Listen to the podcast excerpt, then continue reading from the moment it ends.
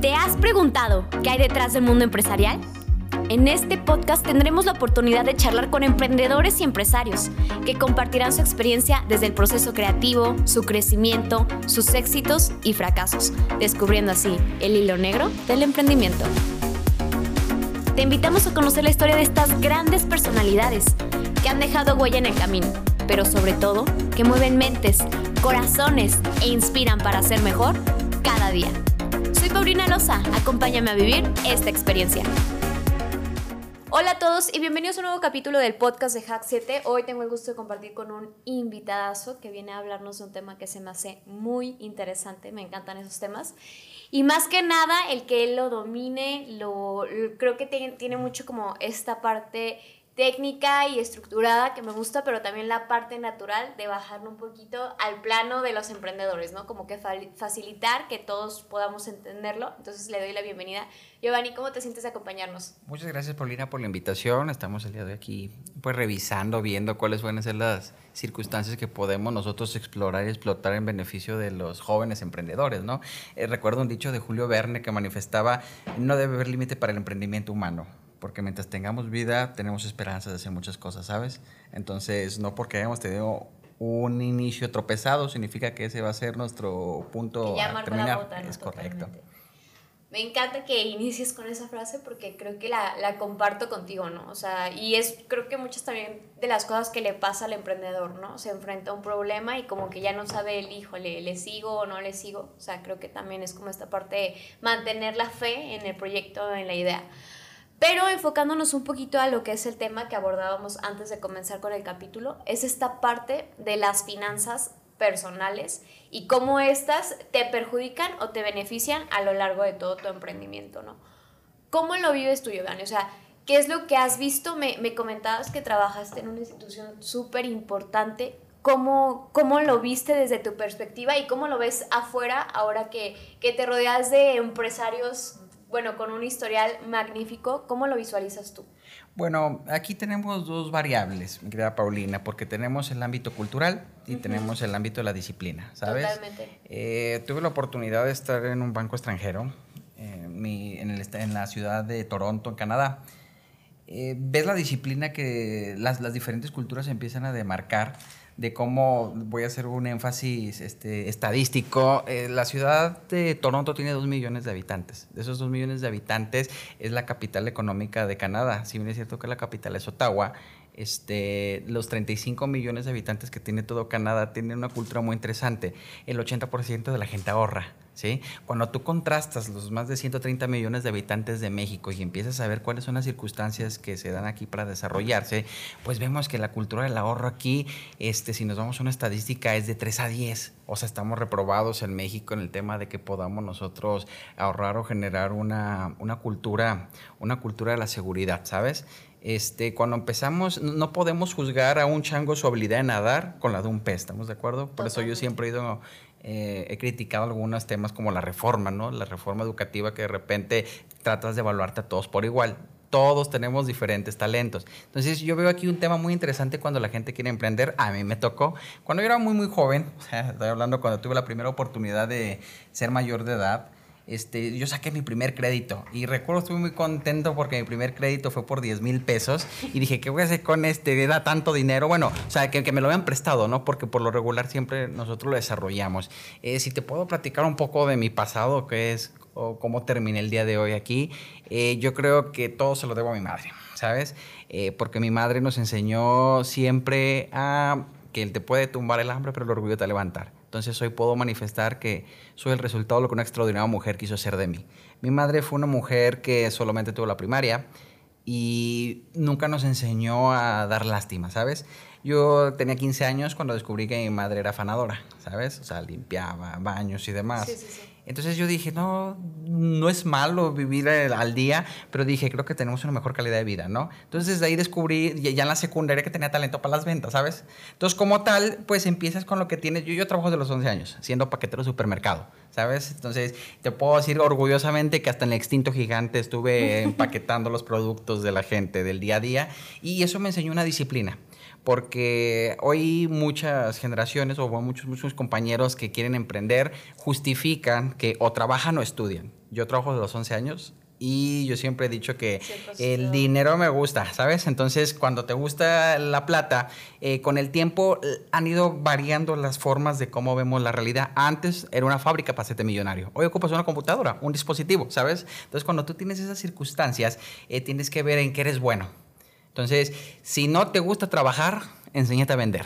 ¿Sí? Esa es la máxima de cualquier tipo de circunstancia que se pueda para un emprendedor. ¿Sí me explico? ¿Qué quiere decir emprendedor?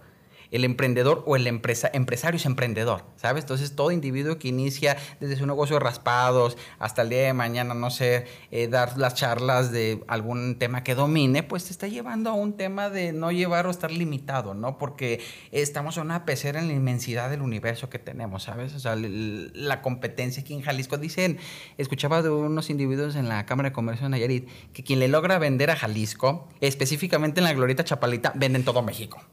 Y, y lo voy voy a decir con toda la, con toda la jerga que lleva, porque el tapatío tiene tres variables.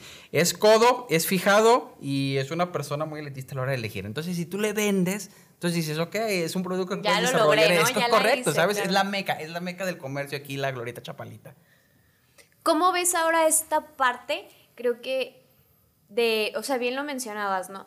Quizá no tenemos tanto como esta cultura y el que no la tengamos ahorita no significa que no se vaya a desarrollar creo que la situación que nos acontece nos ha llevado a redireccionar nuestros intereses, prioridades, etc. Entonces creo que ahí, a partir de ahí, cambia mucho la perspectiva, ¿no?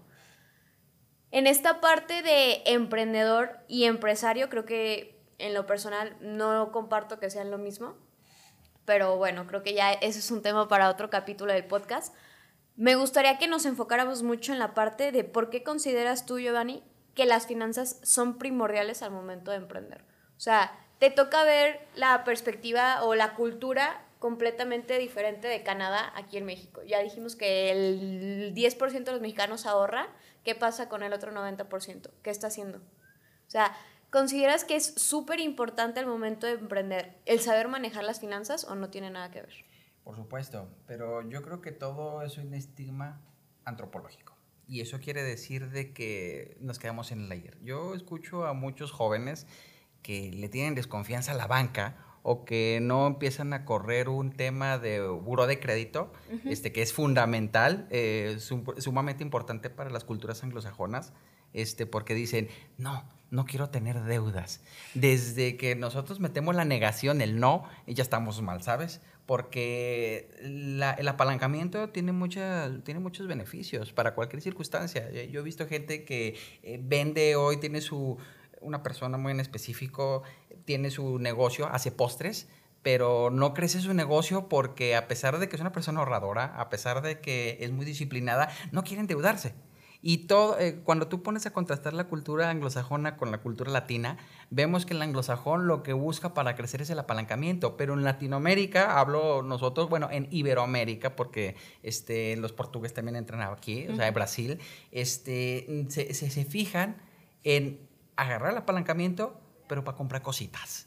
Y esas cositas son cosas innecesarias, que el nuevo iPhone, que este, no sé, irnos a un super viaje, y, empiezas a avasallar el tema del emprendimiento, porque todos piensan como empleados. Uno, ese es el peor error de cualquier individuo. Todos los individuos tenemos sueños de generar algo, desarrollarnos, ¿sí? Pero a la hora de irnos a la realidad tenemos ese trancazo, ¿sí? Que de la emoción a la acción nos caemos. Y, creo que eso entra mucho también en tu perspectiva, ¿no? En tu visión, cómo te empiezas a desarrollar. Este, yo te lo reitero, yo cuando salimos de la clase media, entonces dije, no porque he empezado aquí, me voy a quedar ahí, ¿sí? Hoy veo a todos mis colegas de generación, porque crecí en una casa de interés social, y digo, lo único que han variado a nuestra edad es de que sí, vieron lo mismo, pero tienen hijos. Y uno dice, ah, caray, pues ¿qué pasó con uno, verdad? Entonces buscó la oportunidad de cómo nosotros nos podemos desarrollar en otra área. Entonces, cuando tú ves el tema del emprendimiento con cualquier joven, con cualquier persona, tienen miedo a pagar intereses, pero es que toda la vida tiene un costo, ¿sabes?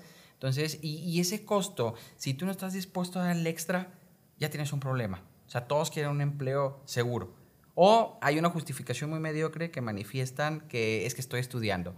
Entonces, la bronca cuando tú tienes eso es de que dices, ya sales de tu carrera de finanzas, de abogacía, de doctor y quieres un mercado laboral y entras en cero, porque cuando tú egresas en una carrera que para mí la carrera más larga es la de medicina, este, después de 10 años de, te quejas porque ganas 30 pesos dando una semiconsulta.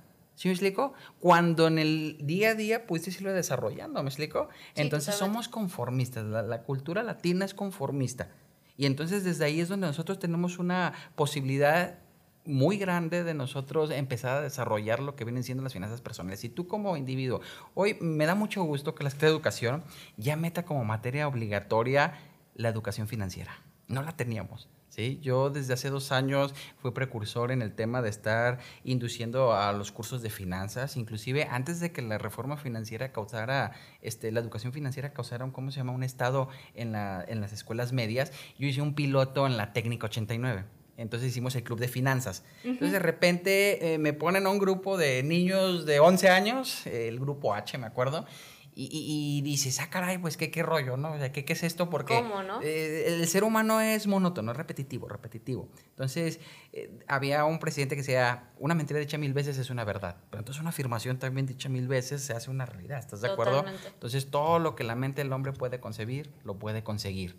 Entonces, cuando nosotros hace dos años, en el 2019, antes de la pandemia, empezamos a desarrollarnos en el tema de que el joven sea emprendedor o empiece a tener una disciplina financiera, este, vemos que eso te ayuda el día de mañana, trasciende. Y cuando tú trasciendes en esa circunstancia, descubres que no porque no hayamos tenido, repito, las oportunidades, no podamos mejorar. El ser humano se reinventa todos los días, ¿sí? Pero eso ya depende de ti, depende de los canales o las influencias que tengas. Uno nunca sabe eh, cuándo puede la inspiración de alguien, ¿sabes? O sea, porque te topas mucha gente que es muy talentosa en cualquier circunstancia, porque hay oficios y hay carreras, ¿sabes? Y cualquiera de las cosas, insisto, hagas lo que hagas, la gente te va a criticar. Así que tú no tengas miedo y vete a barrer y haz tu empresa de, ¿cómo se llama?, de cleaning, ¿no? Que fíjate que en las culturas anglosajonas los latinos son los reyes de las empresas de, de, cleaning, ¿sí me explico? Entonces, y, y, uno dice, ay, pero es que, qué vergüenza, ¿no? Pues vergüenza no tener un peso y que se te antoje algo, ¿sí me explico? Entonces, cuando tú te empiezas a topar con esa realidad de los jóvenes, es de que el mejor acierto que ha hecho esta actividad como gobierno es de que ya los empieces a inculcar, ¿no? A involucrar. ¿Sí? Me, me gusta que, que, te centres en ese tema porque de ahí viene la próxima pregunta que te voy a hacer. Y es esta parte de, ok, no está en la cultura, quizá, y no sé, lo pongo de ejemplo. Yo quiero empezar con esta cultura de las finanzas, ya me interesa, ya es un tema que estoy viendo, en la escuela no me lo dan, no sé, mis papás no lo saben hacer. ¿Dónde empiezo? O sea, ¿quién me enseña a cómo moverle al banco, a cómo, o sea, esta parte de los apalancamientos, desde el control de tus finanzas? O sea, ¿Qué consejo les darías tú para que empiecen a enriquecerse de eso? Sé que la tecnología ha avanzado, sé que tenemos los medios, pero muchas veces creo que está esta parte de sí tengo los medios, pero no sé ni cómo empezar a buscarlo. O sea, ¿cuál es la palabra clave? ¿Cómo empiezo? Ah, finanzas personales y de ahí lo encontré. O sea, sí están las ganas de saber, pero muchas veces estamos en esta parte de están los medios, están las ganas, pero ¿cómo empiezo? Creo que es muchas veces lo que los jóvenes se preguntan y de mi punto de vista, desde mi perspectiva, es con lo que me he topado. O sea, que muchas veces no sabes ni cómo iniciar, ni cómo empezar con esta búsqueda, porque no es como que vayas al banco y les digas, ay, por favor, explícame de pie a pa cómo puedo pedir un crédito, qué tengo que hacer, cuándo lo pago, cómo le hago. O sea, creo que también esa información está un poquito, no sé, escondida, la tiene en la caja fuerte, o no sé, o sea, ¿tú cómo lo ves? Bueno, otro acierto que ha hecho la administración actual es de que hemos cambiado la edad. La edad en la cual tú podías apalancarte. Hoy no sé si lo sepas o estén de conocimiento aquí en el público, que ya lo puedes hacer los 16 años. ¿Sí? Entonces, o sea, tú ya puedes llegar como una persona, como un adolescente, porque la adolescencia empieza a los 16 años y hasta los 20 eres adolescente. No eres joven, eres adolescente. Y, y recordaré un mentor, ¿no? Que una vez me enseñó, los jóvenes, los jóvenes tienen derecho a equivocarse. O yo le refiero y le reputo la pregunta y le digo, no, los adolescentes, porque cuando eres joven ya pues está muy complicado que digas, oye, ¿cómo que me equivoqué, no? Entonces, este, el, el consejo que yo daría primordial como punto número uno es que si ya eres mayor de edad, saca tu primer crédito. Oye, pero para que no, no, no para que compres cositas, sino para que tengas un antecedente. Porque eso es lo que te da las vías el día de mañana a que las instituciones financieras crean en ti. O sea, no es de que tengas un, es que tengas un millón de crédito, es de que tengas tu disciplina. Porque el quien es disciplinado con poco es disciplinado con mucho, ¿sabes? Entonces ese es el primer paso para cualquier individuo que quiera emprender este, por el apalancamiento de que tenga una sana o que tenga una solidez. Hay instituciones, eh, voy a dar una, sin hacer afán, eh, Brandescar, ¿no? Que desde que tienes 18 años te da mil pesos de crédito. ¿Sí? Y esos mil pesos de crédito tú los puedes utilizar como para comprar algo, pero que te generen tu disciplina o como para tenerlo y no más como referencia, aunque no los necesites. Los necesites o no los necesites, apaláncate, porque preferible tenerlo y, no, este, usarlo, y no usarlo a necesitarlo y no tenerlo. Ahí ha sido el error de muchos chavos. Bueno, para concluir con el capítulo, Giovanni, creo que te toca también ver mucho la perspectiva de qué pasó, o sea, qué ha pasado con las generaciones y qué se viene para las nuevas en esta parte de, de las finanzas. O sea, como bien lo mencionabas, ya es una materia yo no tuve el gusto, o sea, la estoy estudiando ahorita en la universidad y pues me he enriquecido por fuera, pero no así como, ay, en la prepa me la dieron o algo así, ¿no? Entonces se me hace súper interesante que ya sea como muy básico. ¿Cómo lo visualizas tú o qué cultura se viene ya una vez que empiecen a implementar esto en el nuevo sistema? Bueno, te voy a compartir algo. En 1936 eh, llegó un presidente que modificó el artículo tercero, ¿sí? Entonces, eh, ese presidente descubrió algo en el mexicano. El mexicano para que se pueda, para que pueda arraigar algo en su ser, tiene que tenerlo desde la niñez. ¿Sí? Entonces ese presidente que afortunadamente no se desarrolló eso, este, encontró la clave. Y la clave es empezarle a dar a nuestros jóvenes emprendedores que desde muy chicos empiecen a tener una formación, ¿sabes? Hoy que eh, ya es una materia obligatoria las finanzas, desde la secundaria nos dan un nuevo precepto, nos dan una nueva visión. Y yo creo que va a ser una visión en donde el ser humano no tenga miedo, ¿sí? No tenga miedo a ir, dejar lo bueno por detrás de lo extraordinario, ¿sabes? Entonces, cuando tú ya te, te, empiezan a decir que no, que endeudarte no es malo, porque muchos tuvieron desafortunadamente el efecto tequila de 1994, en la cual decían, no, no es que se pierda, el banco es malo. El banco no es malo, el banco es un instrumento. Y las culturas anglosajonas lo han explotado desde, desde 1929, ¿me explico? Entonces aquí el latino, el mexicano que está en pañales, que, que, que abre, eh, hablamos de nuestro, de nuestro país que apenas en el 2017 con algunas reformas estructurales nos metimos a, al dinero caliente, que es el dinero caliente, es el dinero en el cual, te vuelvo a reiterar, Paulina, antes nosotros teníamos que hacer una fábrica para ser millonarios. Hoy las aplicaciones, no dos sencillas aplicaciones como esas mentiras, ¿verdad? no, sencillas aplicaciones sino, en tu celular. Sino, sino, sino la forma de cómo veas hacia dónde van las circunstancias es lo que, te, lo que te da la oportunidad de crecer, ¿sabes? O sea, lo que te da la oportunidad de desarrollarte. Yo creo que vamos a tener una, en el, en el corto plazo, y hablando del corto plazo, estamos en el 2019 que empezó a correr esto, vamos a tener la primera generación en unos cuatro años, la primera cosecha de individuos con la materia de educación financiera, yo creo que la vamos, a, la vamos a cosechar en el 25, ¿sabes? Porque va a haber muchos que ya están en edad del apalancamiento, de endeudarse. Entonces, a raíz y a partir de ahí, yo creo que cuando tienes demanda, cuando tienes competencia, este, tienes un mejor servicio, ¿sabes? Y siempre en cualquier materia es importante que tú tengas competencia para que te puedas tú dar los mejores servicios a tu, a tu receptor, ¿sabes? Este, yo creo que van a ir bajando los productos financieros, los intereses, ¿por qué? Porque la demanda te va a obligar a eso.